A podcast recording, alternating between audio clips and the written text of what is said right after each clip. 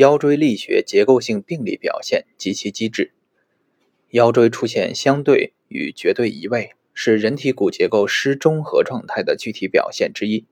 在人的一生中以常态存在，在不同的人群及不同年龄段均有发生。相邻腰椎因相对位置异常而发生的腰椎序列紊乱，临床常见。腰椎曲度的异常变化、多节椎体的整体旋转、腰椎侧弯等，是腰椎绝对移位的具体表现。腰椎序列紊乱将直接导致腰椎系统内外软组织起止点位置及其拉力线方向发生改变，其拉力线不能与其功能运动轨道相适应。肌纤维的运动幅度也难以与肌束膜的伸缩状态相协调，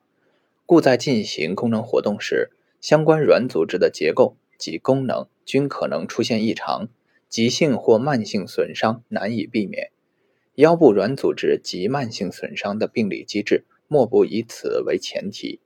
腰椎相对位移的存在，使得相邻两椎体关节突关节的对合关系发生变化。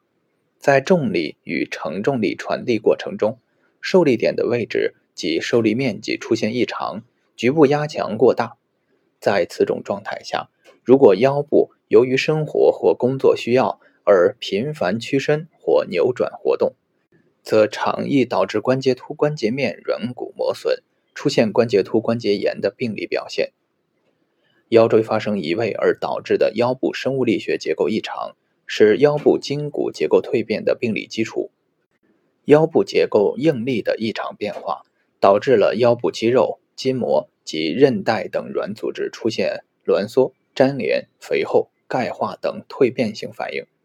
在软组织蜕变发生的过程中，为了满足腰部结构稳定性，腰椎骨质结构上的代偿性蜕变反应，如增生肥大、骨赘形成等等，也将同时或逐渐发生。腰椎间盘蜕变、膨出、突出、脱出等病理变化的发生、发展，是腰椎间盘长期处于异常应力状态下的必然过程及结果。腰椎序列及曲度正常与否，以及腰椎系统各结构的蜕变状态，将直接关系到腰脊神经及腰丛底丛神经通道的空间状态。神经通道受到物理性阻碍。而导致神经根干受压，或神经因骨移位而被牵拉，是神经源性腰腿疼痛发生的常见病因。除了腰椎中央管和神经根管提供的通道空间外，腰椎、骨盆及周围肌群还为消化、泌尿、生殖及部分循环系统脏器组织提供了腹腔空间。如果腰椎或骨盆，或腰椎和骨盆及相关肌群出现力学结构紊乱，这些腹腔内脏器组织的结构与功能状态就都有可能受到不同程度影响。